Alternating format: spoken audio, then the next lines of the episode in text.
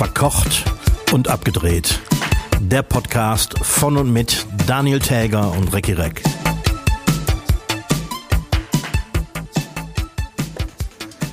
Mal heiß, mal kalt. Naja, so ist der März jetzt halt. Das, was früher der April war, weißt du. Äh, hiermit begrüße ich alle Hörschaften zur 104. Folge Verkocht und Abgedreht. Mein Name ist Daniel Täger, mir gegenüber sitzt Recki Reck im Schneestadt Eifel, wie ich gerade kurz vorher schon gehört habe. Ja, also von, in, mit, dem, mit dem März. Von äh, heiß oder warm kann hier nicht die Rede sein. Also wir haben, ich bin heute Morgen zu circa 30 Zentimeter Schnee aufgewacht. Am Montag war hier in Köln 17 Grad. Ja, toll. Hier nicht. Und, und heute Nacht Schneeregen bei äh, unter 1 Grad. Ja, es ist alles sehr seltsam irgendwie. Am Freitag soll es selbst hier in der Eifel 18 Grad werden. Das ist irgendwie etwas verdrehte Welt. Das ist so verwirrend auch für einen Körper. Selbst meine, meine Winterjacke hat einen Schnupfen bekommen letztens. Also noch. Wirklich. Und was, was soll erst so ein menschlicher Körper dazu sagen? Wie hat sich deine Winterjacke dazu geäußert? Als er wieder so kalt hat, die kam da auch nicht mit klar. Interessant. nee, ich finde, es kann jetzt auch ruhig mal, äh, es kann jetzt auch ruhig mal, kann jetzt auch ruhig mal wieder. Und vor allem, oh, ja, nee, es, es, muss jetzt mal wieder länger hell, hell äh, werden. Bleiben. Es, es wäre schön, wenn es überhaupt mal hell würde tagsüber. Vorgestern, gestern war doch auch so dieser, dieser, diese helle Lampe wieder am Himmel, da dieses, dieses helle, warme. Dieses helle, warme, ja, das, äh, das kenne ich nur aus den Medien. Also das habe ich seit einem halben Jahr nicht mehr gesehen. Armes. Sag mal, die, die, äh, die Oscars letzten Sonntag, die kommen ja so spät in der Nacht, die hast du ja bestimmt gesehen, da hattest du ja schon Feierabend, ne? Nee, sowas kriege ich natürlich nicht mit. Ich äh, habe erst hinterher erfahren, dass die gelaufen sind. Und also was passiert ist. Im Vorfeld gar nicht mitbekommen. Nee, nee, irgendwie nicht. Ich habe, das, das fängt ja so unfassbar spät erst an. Also diese Vorberichterstattung, wo Steven Gätchen da am, nicht roten Teppich, sondern am champagnerfarben Teppich war es ja dieses Jahr, mhm. ähm, steht. Und das eigentliche, das geht ja so spät los, habe ich auch nicht mitbekommen, aber diese Vorberichterstattung mit Steven Gätchen, der war so stinksauer, weil diesmal gab es so eine andere Regelung am Teppich. Und links von Steven Gätchen stand, keine Ahnung, irgendein englisches Kamerateam, rechts von ihm stand, standen irgendwelche anderen. Und die sind immer rechts zu dem Team gegangen, haben ein Interview gegeben, dann an ihm vorbei zu dem anderen und sind dann nicht, nicht gekommen. Und der, der ist so oft übergangen worden einfach. Der hat einfach, ich weiß nicht, ob, ob die sich diesmal falsch verhalten haben, aber das ist ein Gedrängel da, furchtbar. Also wen, da, wen durfte er denn interviewen? Äh, was habe ich gesehen? Die beiden Produzenten von Im Westen nichts, nichts Neues. Mhm. Ähm, ja, und so ein, so ein, da kannte ich den Film überhaupt nicht. Da war er auch ganz froh, dass er den bekommen hat. Fällt mir wirklich der Name nicht ein. Habe ich, hab ich noch nie gesehen, den Menschen. Nee, aber im Westen nichts Neues. Hast du den Film eigentlich gesehen? Nee, immer noch nicht. Ich auch immer noch nicht, aber ich muss, jetzt, jetzt habe ich mir vorgenommen, jetzt werde ich ihn mir definitiv angucken, weil es liefen ja dann im, im Rahmen des Oscars liefen ja auch viele Trailer und so und ich glaube, der ist schon, den muss man sich mal angucken. Ja, ich glaube auch. Einen Trailer habe ich auch gesehen. Also das ist so ein Ding, das mich interessiert. Und äh, unter, unter den vier Oscars, unter anderem beste Kamera von James Friend, wobei James Friend ein Brite ist. Ja. Äh, trotzdem auch herzlichen Glückwunsch an dieser Stelle. Ist ja ein Kollege, so gesehen, ne? Ja, sicher. Ne? Nein, aber äh, Volker Bertelmann, Bertelmann der äh, Score-Komponist. Kennst du den etwa? Den kenne ich nicht, aber ähm, ich habe schon Filme von ihm gesehen. Unter anderem nämlich zum Beispiel die von deinem bekannten Sven Stricker geschriebenen Sörensen hat Angst-Reihe. Ach nee. Da hat auch äh, der, der Volker Bertelmann Musik gemacht und ich mir ist dann nämlich aufgefallen, dass mir damals aufgefallen ist, wie gut die Musik ist in den Filmen auch. Mhm. Und spannend nämlich an, dem, an der Filmmusik, die der da jetzt geschrieben hat, das ganze Grundthema basiert auf so ganz tiefen, langen Tönen. Und das hat er gemacht nicht mit irgendwelchen Synthesizern oder höchst modernen Geräten, sondern mit dem Harmonium, 100 Jahre alten Harmonium von seiner Großmutter. Wow. Also kein, kein orchestrales Ding, sondern eher minimalistisch. Das ist sehr, sehr minimalistisch. Doch, ein bisschen Orchester ist, ist dabei. Doch, doch, doch. Aber so, das, das Hauptthema ist halt diese, diese, sind diese unfassbar tiefen Töne von diesem Harmonium. Wow. Und der hat wohl ewig lang rumexperimentiert, weil der, der hatte das schon so im Kopf. Ich habe so ein Interview mit dem gesehen. Und irgendwann kam er drauf, das Ding auszuprobieren und hat das dann irgendwie durch mehrere Verstärker, Verzerrer und sonst was und bis dann dieser, Mhm. dieser unverwechselbare Ton rausgekommen ist. Australien. Also bis vor ein paar deswegen- Jahren, bis vor ein paar Jahren war der irgendwie äh, bloß irgendwie Musiklehrer, ne? In Düsseldorf oder so. Genau, ja, ja. Mhm. Echt äh, ein guter Typ. Also, der, der hätte auch, jetzt ganz ehrlich, der hätte auch mal zum Friseur gehen können, bevor der nach L.A. geflogen ist. also war der bestimmt, aber das ist so ein bisschen so dieser äh, ähm, Lauterbach-Effekt. Ja, ja, Also genau. der, der, hat- der, der hat einfach per se schlecht Egal was der macht, der sieht immer sch schlecht frisiert aus.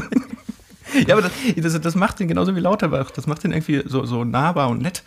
Ja, So wie du und ich. Also mehr wie genau. Hm. ich. Ja, ich, also, ich bin auch mal schlecht frisiert.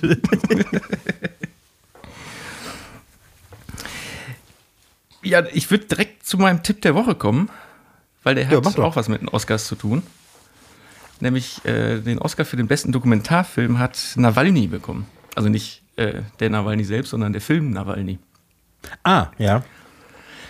Äh, und den habe ich mir jetzt in der Zwischenzeit schon angeguckt.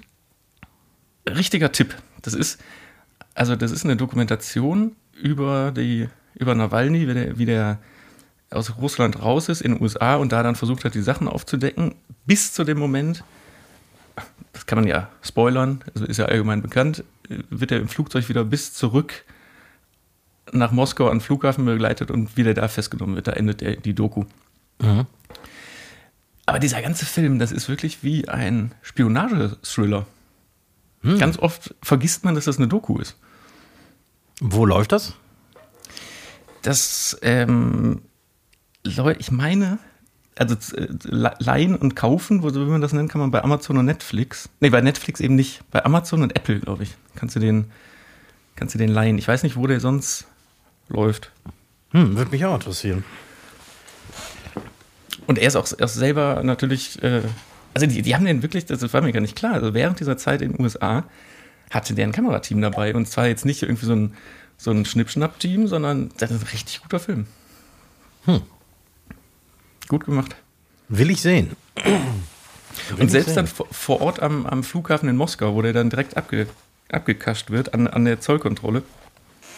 Ich weiß nicht, da haben die, ich glaube, bis, bis zum Schluss dann haben die noch mit iPhones weitergedreht. So durch die Glasscheiben und damit man wirklich dieses Ende noch mitbekommt, wie der, wie der abgegriffen wird. Wow. In weiser Voraussicht.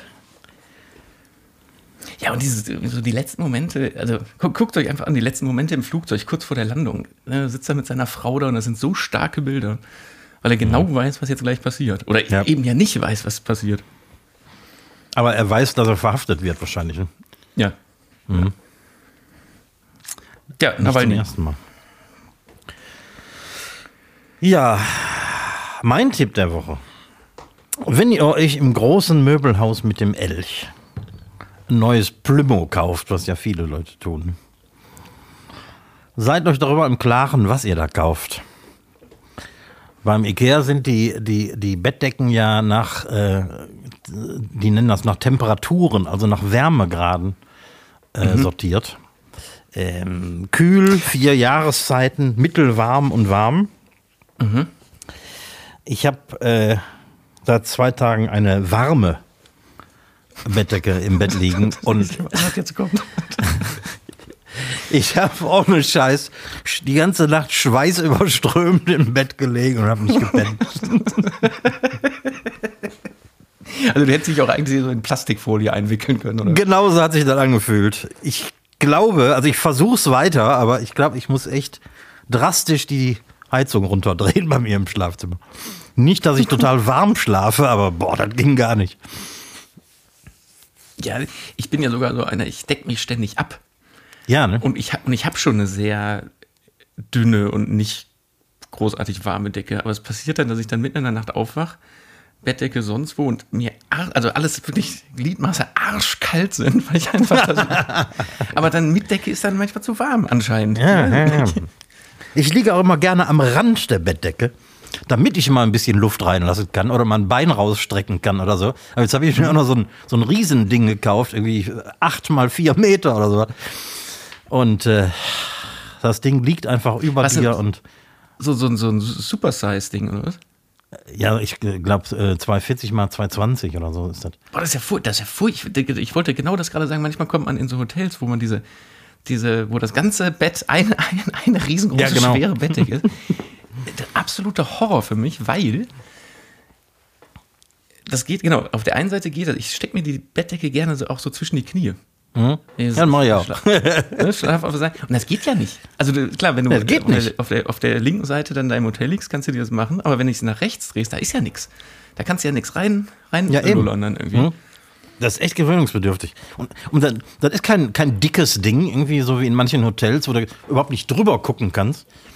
Das ist genauso dünn wie alle anderen auch, aber ich weiß nicht, was da drin ist. Irgendwie äh, Spezial äh, Steinwolle oder irgendwas. Du warst auch wirklich in der Bettdeckenabteilung oder warst du aus Versehen im Bauhaus? Habe ich Ikea mit Obi verwechselt. Ist so, so also eine, du hast einfach eine Isomatte bezogen. ja. Naja, also da sollte man echt äh, vorher drüber nachdenken. Ich kann mir aber vorstellen, dass dieser Tipp, der Tipp lautet ja eigentlich, guck genau da, dass er nicht zu warm kauft, aber für viele Leute auch ein Tipp ist, geht zu Ikea und nimmt die warme. Weil es, ich, es gibt ja auch einfach Leute, die fri- frieren immer im Bett. Ja, das stimmt. Ich nicht. Und warm klingt ja auch nicht so, als wäre es das Ende der Fahnenstange. Ne? Ich habe da auch nicht so drauf geachtet. Es, also ich dachte, vielleicht gibt es ja auch noch wärmer und super warm oder so. Aber warm ist tatsächlich ganz weit oben.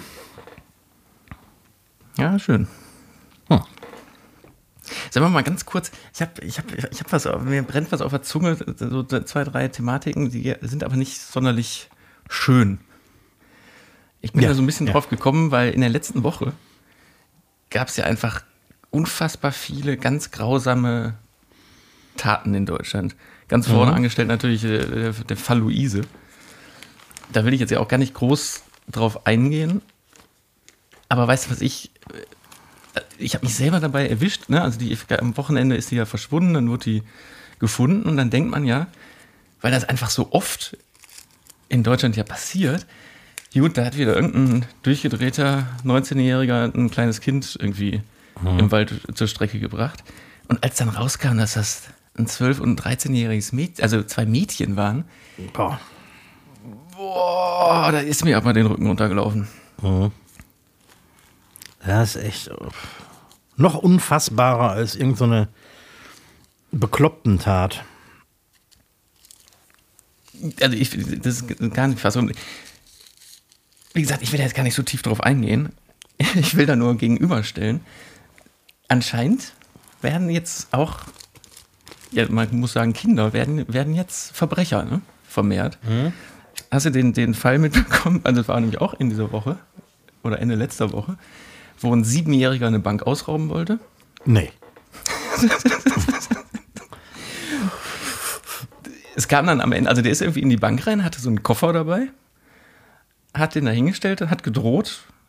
Und irgendwie, dann hat, hat er doch irgendwie Schiss bekommen, ist, ist rausgerannt und war weg und war nicht zu fassen, aber äh, oh Wunder, er wurde dann doch gefasst und tatsächlich dahinter stecken sein 11- und 16-jähriger Bruder, die ihn dazu angestiftet haben. Aber was haben die sich vorgestellt? Wie, wie hat er denn gedroht? Mit einer Wasserpistole oder? Ja, mit dem, mit dem Koffer anscheinend. Also das sollte suggerieren, dass da, keine Ahnung, eine Bombe drin ist. Ach so. Aber genau das hat alles überhaupt nicht gezündet, weil genau die Frage habe ich mir dann auch gestellt. Wo, wie, also wie droht ein Siebenjähriger einer Bank? Die, die haben sich doch totgelacht. Ja, ich, ich weiß nicht, wie man sich da verhält, wenn da jemand reinkommt und offenkundig, also ein Siebenjähriger reinkommt und offenkundig macht, dass das ein Banküberfall ist und du irgendwann merkst, das ist gar kein Scherz.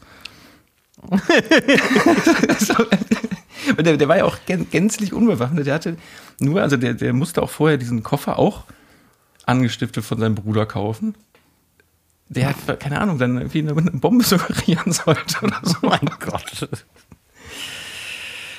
Aber das ist dann ja im, im, im Gegensatz zu diesem anderen Fall fast schon so ein bisschen süß. Aber trotzdem, so, das gab es ja auch noch irgendwie noch nicht, ne? Jetzt Nee, nee, ne? Kinder als Kinder zu so Schwerverbrechern werden. Oder angestiftet werden. Von Jugendlichen. Ja, ja, war, war ja in dem Fall, in dem Fall so. Die alle natürlich auch nicht strafmündig sind. Ja, also da wird ja jetzt gerade total darüber debattiert, dass die, die, diese Jahresgrenze 14 zur Strafmündigkeit runterzusetzen. So in Frankreich, Spanien und Holland ist die Grenze bei 12, teilweise sogar auf 10. Oh. Was ich persönlich auch überhaupt gar nicht schlimm finde, weil es ist ja eh eine Einzelfallentscheidung Mhm. bei Minderjährigen. Genau. Aber ich finde, grundsätzlich sollten ja jetzt erstmal, also man sieht ja, die Verbrecher werden immer jünger anscheinend oder die Gewaltbereitschaft. Ja. Erstmal grundsätzlich das, das Strafalter runtersetzen. Und dann kann man ja immer noch entscheiden. Also ich meine, wenn ein ein 16-Jähriger ein Verbrechen begeht, dann wird ja, wird ja auch nicht direkt bemessen wie ein Erwachsener, sondern dann wird ja geguckt, ist der zurechnungsfähig, hat er, hat er alle auf dem Leisten oder nicht. Und das kann man ja mit einem Elfjährigen dann genauso machen. Ja klar, warum nicht? Als äh, ich das erste Mal verhaftet wurde, und ich, ich betone das einzige Mal in meinem Leben, äh, war ich immerhin schon 18 und da, ähm, also ich habe keinen umgebracht oder so, wir haben, äh, wir brauchten äh, für die Band eine Bühnendekoration. Ja, das, Und haben- das hast du mal erzählt. Habe ich das mal erzählt? ja. Und haben Verkehrsschilder geklaut und sind selbstverständlich äh, in flagranti erwischt worden. Selbstverständlich. haben die Nacht auf der, auf der Bullenwache verbracht und äh, irgendwann mussten wir dann auch vor Gericht, was dann als, als Lausbubenstrauß, äh, Strauß, Lausbubenstreich abgetan wurde und so. Aber es musste dennoch entschieden werden, ob das jetzt unter Jugendrecht oder Erwachsenenrecht verhandelt wurde. Und da hat man doch zu unseren Gunsten entschieden, dass wir nicht lebenslang verknackt wurden. Ähm, wo wir schon bei Verbrechen sind. Ne? ja. Das war ja nicht das Einzige. Der, ja, es war ja ein Amoklauf in Hamburg in dem Zeugen, Oh ja. in, der Zeugen, in dem Zeugen Jehovas Saal. Da nur eine ganz grundsätzliche Frage mal, weil ich dachte, schon wieder halt eine Waffe im Spiel, die irgendwo herkommt. Natürlich kann man sich Waffen, wenn man das irgendwie will, kann man sich schwarz besorgen, aber und schon wieder, und das war ja äh, schon öfter jetzt der Fall, war es ein gemeldeter Sportschütze. Tja. Warum? Also kann man nicht irgendwie äh, Bogenschießen oder in der Kneipe Dartsport betreiben? Muss man mit scharfen Waffen rumballern? Tja, eben das ist nicht verboten. Ne? Aber, äh, okay, Vorschlag zur Güte nämlich. Dann gibt es in dem Vereinsheim, in dem, wie heißt das, in dem Schützenverein, gibt es ein Safe und einen Waffenmeister. Und dann kann man sich da seine Waffe abholen, kann da, kann da äh, sinnlos in der Gegend rumballern. Und dann gibt man die Waffe wieder ab. Ja, also äh, Waffen zu Hause sollten verboten werden. Genau, darauf, darauf will ich hinaus. Natürlich gibt es jetzt so Grenzfälle wie zum Beispiel ein Jäger. Ja, okay. Hm. Allerdings bezweifle ich, dass du mit einer, mit einer Jagd, mit einem Jagdgewehr einen vernünftigen Amoklauf starten kannst, weil das ist ja jetzt nicht so ein halbautomatisches Gewehr, auch gefährlich, aber da muss man natürlich Grenzen schaffen. Aber diese, diese zu Hause scharfe Waffen lagern, wirklich ver- verbieten. Absolut. Echt. Und das, das ist auch kurios, weil ich äh, höre zum Beispiel vom, äh, von meinem Wildlieferanten, der ist Jäger und Wildzerleger. Der hat äh, seit, seit dem Beginn des Ukraine-Kriegs hat der teilweise echt Schwierigkeiten an Munition zu kommen für seine Bolzen. Also die Tiere werden ja mit, mit, mit, mit Bolzenschuss quasi äh, getötet. Und manchmal muss der auf äh, Stromstoß zurückgreifen und tatsächlich dem Tier die Kehle durchschneiden, weil er kommt an die Munition nicht mehr. Aber wer, wer, wer kauft die denn? Ja, die ist einfach nicht mehr lieferbar, weil ähm, wahrscheinlich der, das, das Schwarzpulver oder was auch immer da drin ist, äh, geht in die Ach so. Waffenproduktion. Ach so, dass es für, für andere Munition dann eher Ja, verwendet wird. genau. In, der- in der Produktion. Das kann schon sein. Ja, aber äh, also da sollte man wirklich äh, hier mal einen Anstoß an die Bundesregierung. Da sollte man wirklich mal drüber Ja, ne? nachdenken. Von, von unserer Seite. Von, von unserer Seite, weil wir sind ja einer der einflussreichsten Podcasts in Deutschland, weiß man Das, ja. das ist richtig. Mit äh, engen Beziehungen zum Bundesjustizministerium. Aufgrund meiner Verhaftung damals. So, komm, ein Verbrechen habe ich noch. Okay. Und es gibt ja immer wieder diese Verbrechen, die auch schlimm sind, weil hier steht auch ein Mord hinter, aber die so unfassbar dilettantisch ausgeführt werden. Hast du, Hast du von dem, dem, Beispiel? dem Ja, es gab äh, letzte Tage hier einen Mord in Köln. Irgendwo Grenze Ports, glaube ich, irgendwo. Und da hat ein 46-jähriger Mann hat seinen Mitbewohner umgebracht. Und der wurde dann 800 Meter von dem Haus kopfüber in einem Gully gefunden, weil die Füße einfach noch, also die Beine noch rausgeguckt haben. mein Weil- Gott. Also es ist nicht lustig, aber es ist doch ein bisschen lustig so. Also der hat den irgendwie mit einer, mit einer- Schubkarre von einem Nachbarn, hat er den 800 Meter weiter zu so einer Landstraße, äh, einer viel, von einer viel befahrenen Landstraße irgendwie geschlottert nachts. Äh, hat dann festgestellt, weil diese, diese Gully, die sind auch einfach nicht tief, die sind nur 1,5 oder in dem Fall war der nur 1,50 tief, hat festgestellt, der passt da jetzt einfach nicht rein, hat so ein bisschen gestopft, gestopft, gestopft, hat dann irgendwo so, so, so Split mit der Schubkarre hergeholt, hat diesen Split da drüber gekippt und die, die, die, die Schubkarre da so drüber gelegt. Aber es hingen halt einfach immer noch so die Turnschuhe da an der Seite raus. Und in, in der Nacht wurde er einfach auch schon gefunden. So, also das war so, was, was hat er sich denn gedacht? Wahrscheinlich nicht viel. Und Ich meine, sowas Auch- kann man auch- wirklich auch- besser planen, oder? auch wieder, äh, oh, oh Wunder, der wurde stu- Stunden später wurde er sofort aufgegriffen, weil die, diese Schubkarre war sofort dem, dem Nachbarn zuzuordnen, der natürlich erstmal der Erstverdächtige war. Aber dann hieß es ganz, ganz schnell, nee, da oben, da, die, die da hatten Streit. Und das auch, in diesem Wohnhaus, also wie, do- wie doof ist dieser Typ? In dem Wohnhaus wo, wohnt auch noch eine Polizistin. Das ist ja so, also Meine Fresse. Also das, äh, boah, echt, hört mal auf, euch, euch hier Sachen anzutun, alle Mann. Selbst die Mörder werden immer döver. Immerhin war der volljährig. Okay, nicht lustig. Nicht lustig. Ich nehme das zurück. Ach ja. Zu etwas Erfreulicherem vielleicht. Ja. Äh, zum ersten Mal seit 1987 haben im letzten Jahr die Verkäufe von Vinylplatten in den USA die CD überholt. Äh, Ich bin, ich bin die ganze Zeit so irritiert. Dein Stuhl quietscht heute so unfassbar. Boah, seit, seit ein paar Wochen quietscht der. Das quietscht, das, mal ölen, die ganze Zeit im, im Ohr. Also falls, falls ihr euch fragt, was die ganze Zeit quietscht, ich bin's nicht. Das sind meine alten Knochen. Äh, So, mehr, mehr Vinylverkäufer als CDs. Genau. Äh, speziell äh, in den USA, nämlich 41,3 Millionen Kopien sind verkauft worden. Was ja erstaunlich Boah. viel ist, ne? Boah, aber wirklich.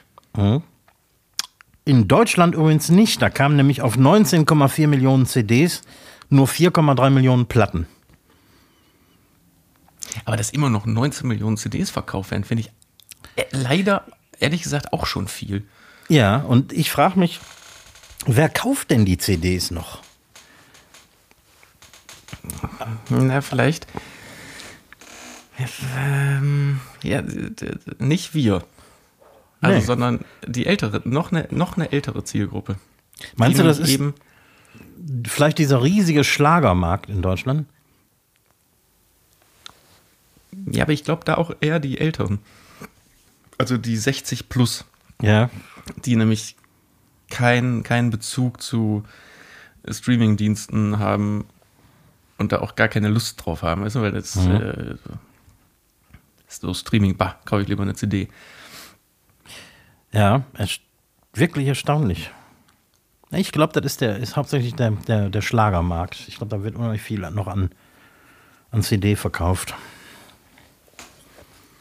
Hast du übrigens gehört, dass äh, Apache 207 den, den Ja. Langzeit-Chart, nee, wie heißt das? Äh, Langzeit-Chart-Rekord äh, gebrochen hat und damit Last Christmas ähm, Ja. überholt hat?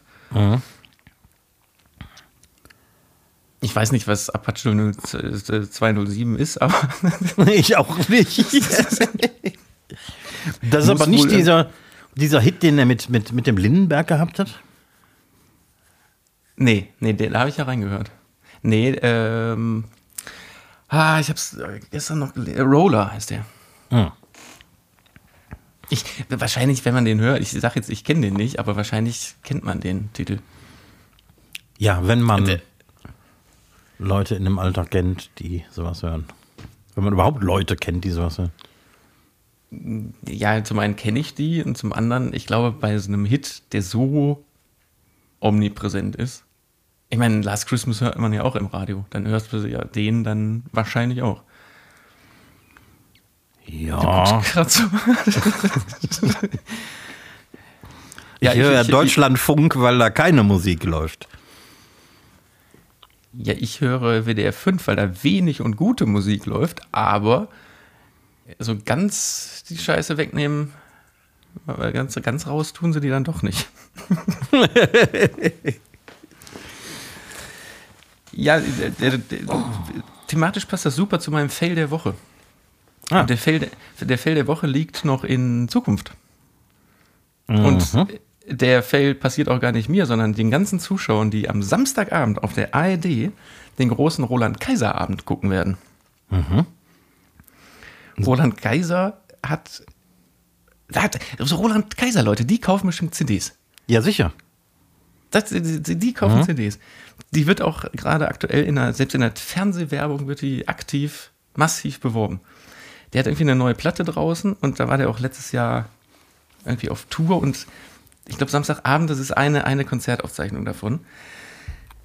Aber, und das ist ja nicht der Fehler alleine, sondern ich meine, der Roland Kaiser ist jetzt auch schon wirklich in die Jahre gekommen, ne? Ja. Das kann man sagen. Und der hat einen Titel auf dieser Platte. Der heißt Du, deine Freundin und ich. und jetzt versucht man ja raus, da äh, sich zu überlegen, das kann der nicht meinen, das, was ich jetzt denke.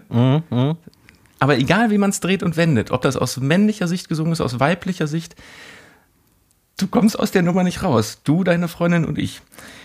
Und ich habe, vor allem, wenn, wenn du den Text dann weiterliest, dann lässt das gar keine Fragen mehr offen, sondern Ah. der, der singt über genau das, was man denkt. Also, du, deine Freundin und ich machen was zusammen und alles steht in Flammen. Du, deine Freundin und ich können uns doch mal küssen, das muss ja keiner wissen. Du, deine Freundin und ich, lass das Dominante, das Unbekannte und unser Spielfeld endlos weit, lass, lassen's geschehen, lassen uns gehen, ohne einen Hauch von Verbindlichkeit. Mein Gott, wie modern. Ja, aber da, da besingt ein 70-jähriger Mann einen flotten Dreier. Ja. Samstagabend in der ARD. Nicht, ver nicht vergessen Ja. einzuschalten. Zu, zur besten Sendezeit. Boah, wie unangenehm. Wie unangenehm. Sehr cool.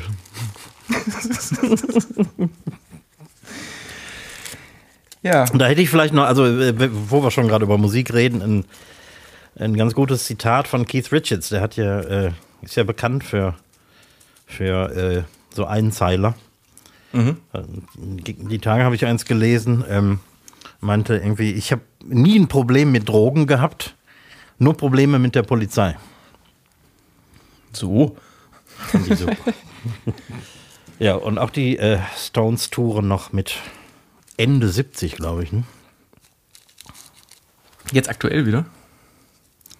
Ähm, die haben getourt und gehen auch wieder auf Tour, ja. Sollen wir den, den, äh, den Song der Woche, den, den Song des Tages mal hier, wenn, wenn wir Ja. schon eh bei Musik sind. Natürlich. Was hast du denn mitgebracht? Ich habe mitgebracht, weil die Single nämlich in dieser Woche vor 42 Jahren, 1981, veröffentlicht wurde. Äh, posthum, muss man sagen. Äh, John Lennon, Watching the Wheels. Warum, warum posthum? War fertig produziert und war noch nicht veröffentlicht? Der ist im Dezember 80 erschossen worden und hatte, als er erschossen wurde, quasi die Masterbänder des Albums unterm Arm. Oh, echt? Das Album ist dann irgendwie ein paar Monate später rausgekommen und die Single irgendwie diese Woche, sprich also Mitte März 81. Das ist ganz interessant, weil das ähm, da äh, spielen, so- äh, spielen so Leute wie äh, am Bass Tony Levin. Das wird den Musikern unter unseren Hörern was sagen. Was sagen. Ähm, und äh, ist typisch Lennon, also trügerisch einfach, aber gar nicht so wirklich einfach und es ist Hitverdächtig. wie immer clever und war, war ein Hit, klar. Der Titel sagt mir nichts, aber da bin ich ja bekannt für. Vielleicht kenne ich es ja, höre ich mal rein. Kennst du wahrscheinlich. Ja, mein Song des Tages kommt von Roland Kaiser mit dem Titel deine Freundin und. Nein, natürlich nicht. ähm, gar nicht so weit entfernt, 1985. Brothers in Arms von den Dire Straits. Ähm, weiß ich, stehst du nicht ganz so drauf, aber Doch, doch, doch. die Platte ähm, ist insofern interessant und das habe ich auch erst jetzt im, im Zuge, weil ich ein bisschen drüber gelesen habe, äh, ähm, gelesen. 1985, das musst du mir vorstellen, und die Platte ist komplett digital produziert worden. Mhm. War einer der ersten. Also, das, was ich gelesen habe, war das quasi die erst komplett digital produzierte, weil Mark Knopfler immer so am Zahn der Zeit war und immer das Modernste machen wollte. Und dafür muss man ja ehrlich sagen, klingt die sogar ganz gut, weil diese allererste Digitaltechnik, die am Markt war, Ja. war ja faktisch nicht gut und schlechter als zu dem Zeitpunkt High-End-Analogtechnik. Das stimmt. Waren das nicht diese, diese großen digitalen Bandmaschinen von Sony, die die damals hatten? Mu muss, ja, ja, klar. Ja. Das war noch nicht die, Da war ja noch keine, Festplatte oder so. Nein, nein, nein, nein. Und man sagt dem Album nach, dass der maßgeblich zu der Etablierung der CD beigetragen hat. Damit. Ja, das kann ich mir vorstellen. So, Also das, war, das war ja so genau die Zeit. Das war ja damals, stand ja auf jeder CD hinten drauf, der äh, Aufnahme zu, äh, ma, über Mastering zum Pressen. Irgendwie dieses äh, äh, AAD zum Beispiel, analog aufgenommen, analog äh, gemixt und digital gemastert zum Beispiel. Und wahrscheinlich war das die erste DDD-Platte, ne? Wird wahrscheinlich äh, so gewesen sein, ja. Ist nicht das der letzte Buchstabe das Medium? Egal. Für, für Egal.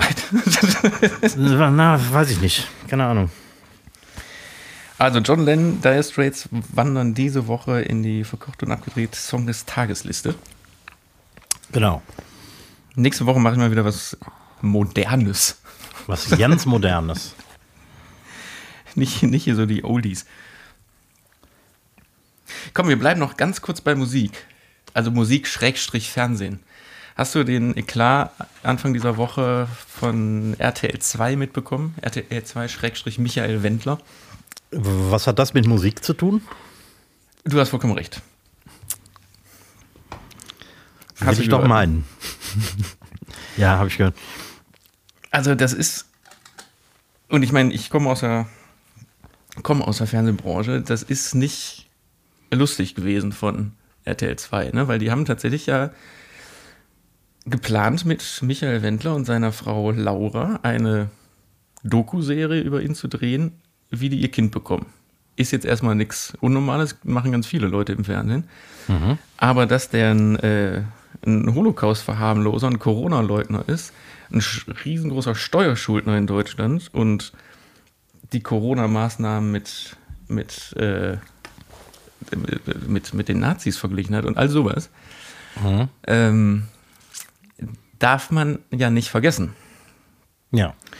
Und dann ist am Dienstag, nee, doch, genau, am Dienstag kam die Meldung, von RTL 2, dass es diese Serie geben wird. Und in dem Moment ist ein unfassbarer Shitstorm hm. über RTL 2 zusammengebrochen. Und die ganzen sozialen Medien und alle haben sich wirklich überschlagen. Und dann hat sich RTL 2 sogar noch versucht zu rechtfertigen. Also ich habe hier bei Instagram habe ich einen Artikel, also einen Artikel, einen Kommentar von denen gefunden, also von RTL 2, ne? Schlagerstar Michael Wendler hat in den vergangenen Jahren immer wieder was, immer wieder für Schlagzeilen gezeugt, allerdings nicht mit seiner Musik. Doch das soll jetzt anders werden, denn er und seine Frau Laura erwarten erstmals Nachwuchs. Wir werden die Schwangerschaft bla bla bla begleiten. Seid ihr auch schon so gespannt? Daraufhin ging dieser Shitstorm natürlich also es ist weiter. Die Leute haben angefangen, ihren RTL Plus, also den Streamingdienst, zu kündigen. Mhm. Obwohl, und das muss man jetzt verständnishalber dazu sagen, man denkt immer, RTL 2 ist RTL. Das ist ein mehr oder weniger eigenständiger Fernsehsender in der, innerhalb der RTL-Gruppe.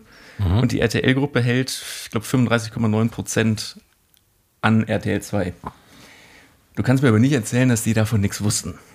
Ja. Also das ist ja schon so ganz bewusst. Da waren Kommentare drunter. Ich, ich besitze nicht mal einen Fernseher, aber ich habe überlege ernsthaft mir eins anzuschaffen, nur damit ich alle RTL-Kanäle aus der Senderliste löschen kann.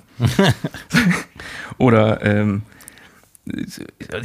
was kommt als nächstes? Kochshow mit Attila Hildmann, Dancing with Hitler, das große Nazi-Kochen. So, die Leute, die, mhm. teilweise sehr lustig, teilweise aber auch sehr äh, zu Recht äh, dagegen an. Und schon wieder, ich habe gestern Abend bin ich echt so in diesen sozialen Medien, in diesen Kommentaren, in diesem Shitstorm dran geblieben. Ähm, äußert sich RTL 2 wieder. Michael Wendler ist einer der am meisten polarisierenden Prominenten des Landes. Das ist aber nicht Thema des Formats. Wir sind überzeugt, dass ihm und Laura Müller eine spannende und abwechslungsreiche Geschichte erzählen können, die anderen, andere Seiten ihrer Persönlichkeiten zeigt, als die zuletzt kritisierten. Aha. Der Hitler war auch nicht nur schlecht, ne? Ich meine, guck dir unsere Autobahnen an. Oh, ohne, ohne Scheiß, weißt du, was eine Antwort von einem, einem, einem User war? Äh, unser Kamerateam begleitet Herrn Hitler nicht wegen seiner politischen Gesinnung. Äh, vielmehr geht es darum zu zeigen, was er für das deutsche Autobahnnetz getan hat. Das eine muss man vom anderen trennen können. Wir stimmen in, mit Herrn Hitler in vielen Punkten äh, nicht überein, aber es ist ja nicht alles schlecht an ihm. so, also der, wirklich, guckt euch das mal an. Innerhalb von einer Stunde waren da irgendwie 6.500 Kommentare unter dieser Veröffentlichung bei Instagram. Und heute Morgen kurz vor elf ist RTL 2 zurückgerudert und hat veröffentlicht, wir machen das alles nicht. Aber, und jetzt kommt wirklich das große Aber, die haben das nicht zurückgenommen, weil denen klar geworden ist, das war ein riesengroßer Scheißfehler. Mhm. Sondern wegen sondern dem Shitstorm. Wegen dem Shitstorm. Ich ähm, zitiere hier einen Satz aus dieser Meldung. Wir haben die Vehemenz der Reaktion wahrgenommen und nehmen die Stimmen unseres Publikums ernst. Wir bitten um Entschuldigung, sollten wir hier Gefühle verletzt haben. Hm. Die haben keine Gefühle verletzt. Die, also die, die, die müssen sich entschuldigen, das hätten machen zu wollen. Ja, also, dass sie überhaupt auf die Idee gekommen sind. Unfassbar, oder? Also und die große Frage, hm? die große Frage, ist das schon abgedreht? Also ist das auch nee, ein absoluter Fail? Also keine Ahnung, wenn, hoffe ich, dass sie viel Geld verloren haben. ja. Also geil war kurz bevor ähm, Mittwoch äh, morgen Vormittag RTL 2 diese Meldung rausgebracht hat, dass sie es nicht machen, hat, haben die Geissens, hier die, die Superreichen, ja. Mhm. Die ja auch ihr Format bei RTL 2 haben und denen quasi die Hauptquote einbringen, die haben vermeldet, wenn RTL 2 das durchzieht, das mit ihnen zu drehen, äh, kündigen ihren Vertrag. Wow. Ja, fand ich, fand ich richtig gut. Mhm. Also die verdienen da auch richtig Geld mit und natürlich am meisten RTL 2, aber die haben gesagt, wenn, da, wenn die hier bei uns auf den Sender kommen, sind wir raus. Boah, welcher Idiot bei RTL 2 ist auf die Idee gekommen, den verbrannten Wendler wieder auszugraben? Das ist ja nicht schlimm, wenn da einer auf die Idee gekommen ist. Da hätten aber alle anderen da stehen müssen und sagen, scheiß Idee, machen wir nicht. Ja klar, der ganze Sender ist, hat da irgendwie voll ins Klo gepackt. Also, puh. Ich meine, die sind RTL 2 ist vor kurzem 30 geworden. Ab 30 geht's bergab, ja, aber, aber, aber, aber, doch nicht auf diese Art und Weise. Selbst der Postillon hat, hat gestern geschrieben, RTL 2 plant eine neue Kochshow mit dem Kannibalen von Rothenburg.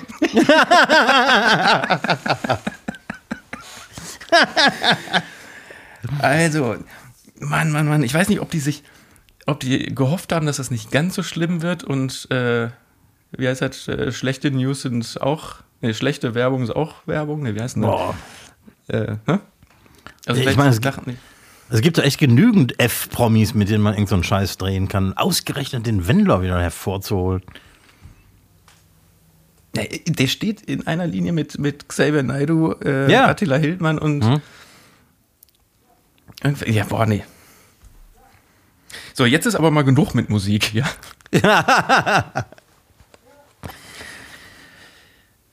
Hier schreit jemand bei mir draußen rum.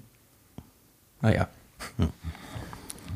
Magst du ein paar Frag den Koch-Fragen haben? Aber gerne. Kann nicht immer mit gefährlichem Halbwissen glänzen. Äh, wir haben eine, ich habe hier noch eine Zuhörerfrage bei uns im, im Feed, wie man ja sagt, gefunden. Nee, sagt man gar nicht so. Im in sozialen Medien. Sozialmedien, sagt man. Wenn man alt ist, sagt man Sozialmedien. Die Sozialmedien. Mhm. Ähm, Thema Fleisch. Egal ob braten oder schmoren, das Fleisch vorher auf Zimmertemperatur erwärmen lassen oder direkt aus dem Kühlschrank in Topf oder Pfanne. Oder gibt es vielleicht Unterschiede, je nachdem, was ich dazu bereiten möchte? Also grundsätzlich erstmal bei allem, was länger als nur wenige Minuten äh, geschmort wird oder so, ist das völlig egal. Mhm. Aber selbst bei einem Steak, ähm, wenn man, sagen wir mal, ein Fleischthermometer hat oder irgendwie äh, das äh, wie ein Koch auch fühlen kann, welchen Gargrad das Fleisch hat, ist das auch egal. Aber ich, also ich habe das auch schon gehört und ich mache das auch selber, wenn ich äh, hier so, so, so ein Entrecot oder so habe, lege ich das auch eine halbe Stunde, Stunde vorher raus und lasse das Tem Temperatur ziehen. Ja, wenn man nach, nach Zeit kocht, ist das vielleicht kritisch. Aber wenn du das zum Beispiel mit dem Fleischthermometer machst, du hast ja so ein Ding, ähm, da kommt es einfach auf die Kerntemperatur an. Egal, ob du bei 6 Grad anfängst oder bei, bei 12 Grad. Ich meine, selbst wenn ein ähm, Stück Fleisch aus dem Kühlschrank, wenn es eine halbe Stunde draußen liegt, ist das innen auch noch kalt. Ist jetzt nicht so, dass das Zimmertemperatur hätte. Ja, aber ist nicht die, sagen wir mal, das Verhältnis von, ich nenne es mal Starttemperatur zu Zieltemperatur, ist ja dann im Verhältnis muss es ja dann nur, ich sag mal, um, keine Ahnung, 45 Grad angehoben werden, Ja. anstatt um 5, warte mal, von, keine Ahnung, von 5 Grad auf 5, also irgendwie anstatt um 60 Grad. Ja, das ist eine reine, eine reine Zeitfrage.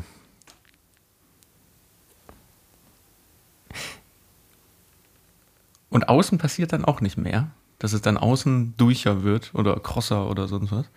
Nö, also ähm, wichtig ist, dass das äh, Stück Fleisch, wenn es dann in die Pfanne gehauen wird, äh, dass das trocken ist und nicht, äh, nicht so richtig nass von Kondenswasser oder so.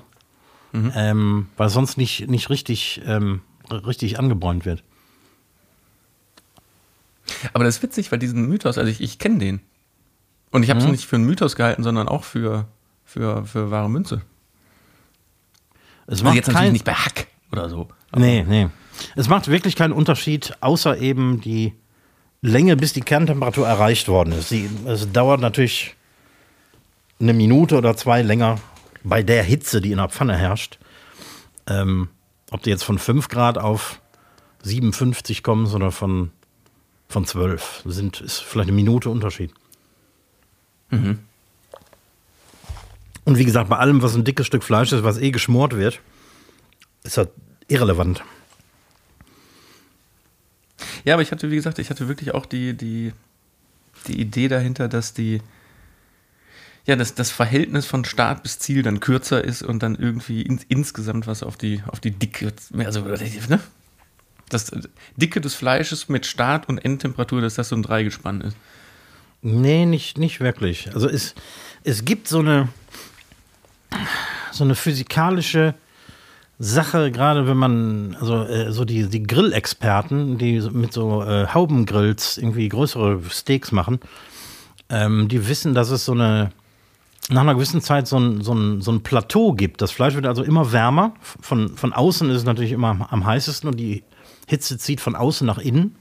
Und es gibt einen gewissen Punkt, meistens bevor so dieser ähm, Medium-Gargrad erreicht wird, ähm, wo die Hitze im Fleisch so ein Plateau erreicht und sich erstmal eine Weile nicht verändert. Und dann schlagartig äh, ansteigt. Und dafür arbeiten selbst Profis mit, mit Thermometern, weil das, äh, das kann man nicht sehen, das kann man auch nicht fühlen. Und deswegen haben ja diese, diese ähm, Kombidämpfer, die wir alle in der Küche haben, ich inzwischen auch, ähm, haben die ähm, Temperaturfühler mit verschiedenen, also mit mein, mein Temperaturfühler ist so lang wie ein Bleistift und hat sieben Sensoren da drin. Der ähm, misst also quasi die Temperatur von außen nach innen und sagt früh genug Bescheid, wenn die äh, Kerntemperatur, die gewünschte Kerntemperatur erreicht ist. Ja, da, ich habe doch dieses, hier, mein, mein Fleischthermometer kennst du ja, das ist ja so ein, so ein auch so ein, so ein Hightech-Teil per Bluetooth ans Handy angeschlossen. Ja, genau. Da, der ermittelt ja auch anhand der steigenden Temperatur, ermittelt der, der sogar die wahrscheinlich noch zu brauchende Zeit. Genau. Mhm. So anhand von wahrscheinlich ja Erfahrungswerten. Also du musst schon einstellen, was das für ein Stück Fleisch ist. Oder was das für, ein- für, eine, für eine. Doch, du musst sogar die, die Fleischsorte auch wirklich einstellen. Und dann äh, wahrscheinlich aus Erfahrungswerten wird das irgendwie hochgerechnet. Ja, Aber genau. das stimmt, Mhm. stimmt oft recht genau. Also wenn Ja. da steht irgendwie zwölf Minuten, dann, dann passt das auch. Mhm. Also der sagt dann natürlich noch- auch nochmal Bescheid oder korrigiert sich selber. Aber Ja. Und eine wichtige Sache, die man dabei auch beachten sollte, wenn man ähm, ein Stück Fleisch, das heiß angebraten wurde, sagen wir ein Steak, ähm, aus der Pfanne holt nach Kerntemperatur. Das heißt, du willst zum Beispiel ähm, dein Steak Medium haben bei 57 Grad Kerntemperatur, dann musst du wissen, dass du das nicht bei 57 aus der Pfanne holst, sondern bei, sagen wir, 53. mhm. weil es noch nach, nach ähm, Genau, weil es nachzieht. Das heißt, ähm, die, die Zellen im Fleisch, die versuchen, wenn das, äh, also wenn die, die, der äußere Hitzeeinfluss weg ist, also wenn das aus der Pfanne raus ist, äh, so eine Art Equilibrium herzustellen. Das heißt, ähm, der, die, der, der Kern zieht quasi die Temperatur von außen an sich. Und da kann es passieren, dass die Fleischtemperatur beim Ruhen nochmal, und deswegen sollte man das Fleisch auch ruhen lassen und nicht direkt in das Steak schneiden, wenn es aus der Pfanne kommt, weil sich die Flüssigkeit natürlich in den Zellen verteilt. Ähm, die, die Kerntemperatur kann um bis zu 5 Grad ansteigen. boah, okay. Und das heißt, wenn du es bei 57 aus der Pfanne holst, was Medium ist, kann es dir passieren, wenn das normal geruht hat, so drei, vier, fünf Minuten, dass es äh, schon durch ist. Das wäre schlecht. Das Ich schlecht. habe mir leider nicht aufgeschrieben, von wem die Frage kam, aber der oder diejenige wird es ja bemerkt haben, dass es jetzt Ja. wahrscheinlich beantwortet ist. okay. Ähm, zweite Frage. Die kommt eher so von mir. Also die kommt von mir. Wann welches Hackfleisch? Also Wann gemischt Rind-? Genau, gemischt drin, Schwein, Lamm, 50-50. Ich stehe da immer, äh, also oder ganz oft stehe ich da und denke so, ja, warum, also warum? Warum, warum denn jetzt nur Rind? Oder warum denn jetzt gemischt? Boah. Ich kann das vielleicht anhand von ein paar Beispielen erklären. Also wenn du zum Beispiel Frikadellen machst, das ist ähnlich wie bei Wurst. Du brauchst einen gewissen Fettgehalt, damit das nicht trocken wird. Und da bietet sich natürlich ein Mix von Rindfleisch und Schweinefleisch an, weil Schweinefleisch mehr Fett enthält. Und Rindfleisch Okay, ein bisschen ja. Geschmack da reinbringt. Eine klassische Bolognese-Soße würde ich mit Rindfleisch machen. Also mit reinem Rind, Rindsack. Mit reinem Rind. Weil da kommt es nicht auf den Fettgehalt an. Ähm, eine interessante Variation ist übrigens, äh, das gibt es in Norditalien oft, äh, aus Ente. Also en Entenkeulenfleisch, dieses dunkle äh, Entenfleisch. Ähm, macht auch eine super Bolognese. Ähm, Lammfleisch oder ein Mix aus Rind und Lamm ist quasi der, der Standard so im türkischen Supermarkt. Da kriegst du, also das, das Standard-Hackfleisch ist immer ein Mix aus Lamm und, und Rind. Ähm, wahrscheinlich auch, weil die Lammkeule ein bisschen mehr Fett hat als das Rindfleisch und ähm, Die Anwendung ist dann ähnlich wie bei quasi ja dem, dem typisch deutschen äh, Rind- und Schweinemix. Aber es ist geschmacklich, also die meisten Gerichte, wofür man Hackfleisch braucht, da schmeckt man ja nicht das Hackfleisch, sondern da ist das ja auch oft nur, oder klar doch, das bringt Geschmack in das ganze Gericht rein. Aber man, am Ende ist das ja ein Mix aus allem. Das bringt ja nicht wirklich da entscheidend Geschmack rein, ob da jetzt Rind oder halb halb Hack drin ist, oder? Also Na, der Fettanteil, ja. Der Fettanteil ist wichtig, aber ein Fehler, der auch gerne gemacht wird bei Hackfleisch, ist, dass das nicht ordentlich angebraten wird. Ähm, die meisten Leute arbeiten so den Standard ab, Zwiebeln, Knoblauch in die Pfanne, anschwitzen, dann das Hackfleisch dazu. Und dann, wenn das Hackfleisch grau ist, ähm, ist es fertig und dann kommt der Rest dazu oder so. Ähm, viel besser ist das, äh, ähm, das Hackfleisch zuerst anzubraten und zwar wirklich so lange, bis das Wasser raus ist und das Hackfleisch anfängt, sich äh, am Pfannenboden festzusetzen. Also richtig braun wird wie so ein Stück Fleisch. Mhm. Und weil erst dann hast du diese, diese ähm, Maillardsche Reaktion, sprich also, dass die Proteine ähm, diesen, diesen Röstgeschmack annehmen. Ähm, und dann erst Zwiebeln, Knoblauch dazu und die, und die Soße weiter kochen. Ähm, so kriegst du viel mehr Geschmack an das Fleisch. Machst du ja beim Steak auch. Moment.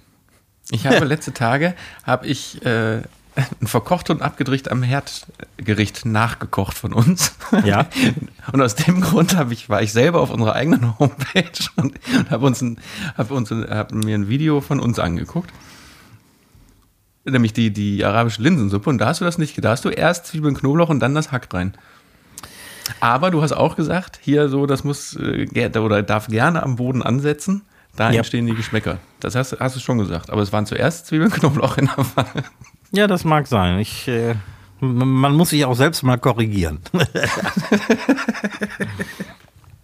Aber das, das, das gilt vor allem auf, auf, das kommt aufs Hackfleisch an, ne? weil wie oft oder nicht wie oft, aber es passiert ja auch schon mal, dass man jetzt nicht, keine Ahnung, woran, was das für Gründe sind, aber dass man so Hackfleisch hat, dann brät das langsam an und dann denkst du so, jetzt gleich kommt der Moment, wo das eben ansetzt oder ein bisschen braun wird und dann kommt da aber auf einmal ein halber Liter Wasser raus und ja, das sicher. Ganze kocht. Mhm. Das Ganze köchelt einfach nur noch. Jetzt haben wir in dem, in dem Kochvideo natürlich eine geringste Menge äh, gebraten. Mhm. Ähm, nur für die Kamera. Aber wenn du jetzt, sagen wir mal, für für vier volle Portionen kochst, die, die Pfanne hat ja die gleiche Größe im Prinzip, so im Haushalt. Ähm, und du kriegst die einfach nicht heiß genug, um, um das um das Fleisch braun zu kriegen. Und deswegen fängt die fängt das an zu suppen. Also wenn ihr, wenn ihr jetzt so ein, so ein Gastroherd hast mit einer fetten Gasflamme unten drunter, hast du das Problem nicht so. Achso, weil das viel heißer ist. Du hast einfach viel mehr Hitze. Also ich erinnere, ich weiß gar nicht mehr, ob das ein äh, Discounterfleisch glaube ich eher nicht, weil ich eigentlich immer Hackfleisch an der Theke kaufe, aber ich musste wirklich, und da hatte ich nämlich zum Glück auch nicht Zwiebeln und Knoblauch zuerst drin, aber ich habe das genommen und durch ein Sieb gekippt, ne? Weil da, mhm. das war einfach, da war einfach eine Tasse Wasser drin. Ja, ja. Ich meine, das, wenn die, wenn die Pfanne zu voll ist, passiert dir das auch bei, bei Metzgerfleisch. Weil einfach nicht genügend Hitze entwickelt wird, um das Wasser schnell rauszubraten. Irgendwann fängt er an zu suppen. Ähm, Aber ich habe das Wasser natürlich, was ich ähm, ab, abgenommen habe, ich natürlich aufgefangen und habe es dann getrunken. Lecker war das, lecker. aber, aber vorher auf die Hälfte einreduziert. Ah, lecker schon. Hackfleischsaft. Oh. oh. Das war bestimmt auch so trüb. oh. ah, Ungefiltert. Okay, aber Kern der Antwort ist, kommt, ist, ist ein bisschen Geschmackssache, aber Fettanteil ist eigentlich äh, vorangestellt. Ja, würde ich sagen. Gut, dann kommen wir zur dritten Frage. Ich war am Wochenende irgendwann, war ich essen und die Vorspeise war der Kracher. Mhm. Es war unfassbar. Es war ein ähm, also ich muss das vorher erklären, damit ich die Frage stellen kann. Das war ein, Tuna-Sashimi, also Sashimi für die, die es nicht wissen, äh, ein ganz scharf angebratenes Thunfischsteak weiß nicht, 30 Sekunden von jeder Seite, Sushi-Qualität runternehmen, in Streifen oder in Scheiben aufschneiden, sodass in der Mitte noch roh ist, perfekt. So, und jetzt stand in der Karte, dass das äh, in Nussbutter, Ja. äh, Quatsch, in, in Trüffel-Nussbutter kommt. Okay, Und ja. ich bin jetzt nicht so der Trüffelfan, muss ich sagen. Und habe gefragt, ob man das auch ohne diese Trüffelbutter bekommt. Und dann Mhm. hat der gesagt, nee, weil das ist Teil des Gerichtes. Das Sashimi gart in, dem, in, dieser, in dieser Butter noch nach. Das könnt ihr nicht Ja. machen, könnt ihr nicht anbieten. Und das war tatsächlich auch so, dass das so ein, so ein Butterschaum war. Also Mhm. so ein, wie, wie heißt das, Espuma? Ne, das war so, so ein Schäumchen im Teller und dann wird das, äh, das boah, unfassbare Thunfisch-Sashimi da reingelegt. Und wirklich, und ich habe es dann trotzdem bestellt und es war der Hammer. Auch ob äh, das hat das ne? und genau das war das war jetzt nicht so ein ganz ganz schlechtes Restaurant. Kann man an der Stelle auch wirklich mal sagen, äh, ist nicht die gleiche Kundschaft wie bei dir das äh, Ahoy, also einer der der Läden vom Steffen Hensler. Hensler, ja. Ähm, und das, ne, das, das ist ein Gesamtkonstrukt, dieses Gericht mit diesem äh, ähm, Trüffel, Butterschaum und dem Fleisch da drin. Das gehört so, und das finde ich vollkommen richtig. Dass, ne, und ich war so froh, dass der mir das gesagt hat. Ja. So, du, du bekommst das nicht. Und das ist nämlich jetzt genau die Frage an dich. Wie gehst du um, wenn so Sonderwünsche kommen, die aber eigentlich gerichtsentscheidend sind? Ähm, war schwer zu sagen. Hätte ich so ein Gericht auf der Karte, wo quasi die, dieser Butterschaum, in dem der Fisch noch nachgart, ähm, Teil des Gerichts ist, und zwar auch insofern, man muss das auch ähm, küchentechnisch sehen, die Küche hat in dem Moment, wo der Gast das nicht haben will, keine Alternative, den Fisch nachziehen zu lassen. Das heißt, ähm, das Ziel, wie der Fisch auf den Teller soll, ist nicht zu erreichen, wenn man irgendwas weglässt aus dieser ähm, Produktionskette quasi. Genau. Dann würde ich das wahrscheinlich auch nicht machen. Aber ich hatte. Manchmal denke ich auch, die Leute sind es einfach selber schuld. Ähm, ich hatte den Fall von ein paar Wochen. Ähm, ich glaube, das war so zur in Anführungsstrichen Fastenzeit. Heutzutage fastet ja auch jeder Kölner Hipster, den ich auch nicht zu nahe treten will, aber ähm, ist ja auch irgendwie so ein bisschen hip geworden, äh, mal den Alkohol wegzulassen und so weiter und so fort. Ähm, da hatte ich mehrere Gäste, die wollten ähm, mein Featherblade, also dieses Stück von der Rinderschulter, was in, in Klosterbier gegart wird, ähm, wollten die ohne den Alkohol haben. Und dann Okay. habe ich natürlich, als, äh, als die Kellnerin ankam und äh, mich dazu befragt hat, habe ich natürlich erst mit den Augen gerollt. Weil wenn das Fleisch, also erstens ist in einer Soße, die stundenlang gart, mit dem Fleisch zusammen, ist gar kein Alkohol Kein mehr Alkohol. drin. Und zweitens, sollten noch Restspuren von Alkohol darin sein, ähm, ist das garantiert auch im Fleisch. Weil das, das liegt aber- ja aber stundenlang das, da drin. Aber das ist doch, ich wollte gerade sagen, das ist doch genau der Fall. Das ist Teil des Gerichtes, ohne dass das überhaupt gar keinen Sinn ergibt. Ja. Die Gäste wollten aber dann Hm? quasi das Fleisch ohne Soße haben. Und das hast du dann, hast du dann gemacht. Ja, ich habe dann mit den Schultern gezuckt und habe gesagt, selber schuld. Und dann haben sie das Fleisch ohne Soße gekriegt. Und wenn ich jetzt zu dir kommen würde und sagen würde, weiß nicht, ich möchte deine Knudeln haben, aber ohne Butter und Speck.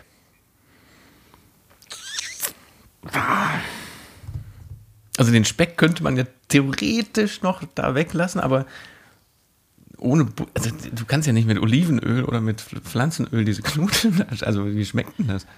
Nee, also äh, wir machen ja auf Nachfrage eine vegetarische Version dieser Knudeln, ohne den Speck, mehr Zwiebeln, die ein bisschen langsamer ähm, karamellisiert werden und so. Ähm, schmeckt auch. Aber die Knudeln werden, wenn die aus dem, aus dem Wassertopf kommen, die werden in Nussbutter nochmal richtig durchgebraten und geschwenkt. Würdest du das jetzt mit Sonnenblumenöl machen, äh, wäre das völlig sinnlos. Ja, aber das meine ich ja. Also da würdest du dann auch sagen, äh, gibt's nicht. Oder, oder bist du dann, dass du sagst, mache ich, schmeckt dann halt scheiße. ja, und ich, also ich kenne ja auch meine Kellnerin und äh, meinen Kellner, die das dann auch so kommunizieren. Also die lassen die Gäste schon wissen, dass es Blödsinn ist, aber selber schuld. Ja, es ist vielleicht auch ein bisschen anders, ob du jetzt mehrere Restaurants in Deutschland hast und dein Konzept durchsetzt und damit sehr erfolgreich bist Ja. und auf so Sonderwünsche in Anführungsstrichen scheißen kannst. Oder ob du Ja, ein ja. kleines Restaurant in der Eifel bist, wo du im Prinzip auf jeden Gast angewiesen bist. Ja, ist schon richtig. Ich meine, ich lasse mich nicht verarschen. Also wir hatten auch schon so Leute, die wollten sich eine halbe Portion Fritten zu zweit teilen. So, so einen Scheiß mache ich nicht mit. Irgendwo habe ich auch meine, meine Grenzen. Also wir müssen nicht jeden Unsinnswunsch erfüllen. Aber wenn die Leute Fleisch ohne Soße haben wollen, können sie es gerne haben. Für mich ist die Soße das Beste daran. Man könnte eher das Fleisch weglassen. Also Wahnsinn. Wahnsinn. Und vor allem dann mit diesem, mit diesem, äh, nicht, keine Ahnung, ich bin allergisch auf irgendwas, sondern wegen dem Alkohol. Das war wegen dem Alkohol und nicht, weil die al also trockene Alkoholiker waren, weil die haben ja irgendwie, ähm, ich weiß nicht, was sie getrunken haben, aber die wollten eben jetzt mal ohne Alkohol essen. Gut, so, so, sollen sie machen.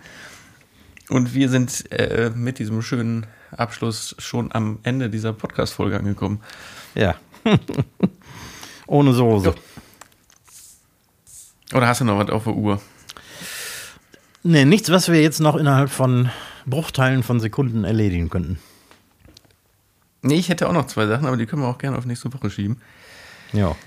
In diesem Sinne, ähm, nächsten Montag gibt es kein verkocht und abgedreht am Herd. Ja, Also müssen wir alle hungern. wir müssen alle Oder- hungern.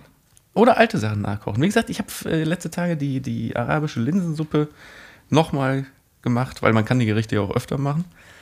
Das Hab ist noch nicht mal- verboten. Hm? Hab nochmal reingeguckt, verkocht-abgedreht.de oder auf YouTube sind ja alle, alle Rezepte nach wie vor vertreten. Das ist nämlich auch richtig lecker. Und gerade jetzt, jetzt wo noch so ein bisschen Winter ist, kann man auch gut eine Linsensuppe, so ein bisschen gut gewürzte, scharfe Linsensuppe kann man gut vertragen. Hätte ich immer wieder Bock drauf. Ja, also es war schon. Natürlich hat man danach so ein bisschen Blähbauch, ne? Oder So ein bisschen, aufge so, so ein bisschen, wenn man so zwei, zwei große Teller isst, hat man so ein bisschen aufgeplusterten Bauch dann auch. Ja, ne? Aber äh, macht ja nichts. Ich mache gar keine langen Worte, äh, winke in die Kamera. Mal, so winken übrigens äh, so alte Leute, ne? Oder Kleinkinder. Oder Kleinkinder. Ja. Also man kann das ja jetzt nicht sehen, aber hier so einfach nur so Faust auf und zu machen. So, so klapp, klapp, klapp, klapp, klapp. Also winke, winke, ich wünsche euch einen guten Verlauf, falls ihr noch alle nicht wieder gesundet seid. Und die letzten Worte gehen an Recki. Tschüsski. Ja, mir bleibt auch nur zu sagen, bestellt kein Fleisch ohne Soße. Es ist Unsinn. Madet Jod, schwenkt der Hut.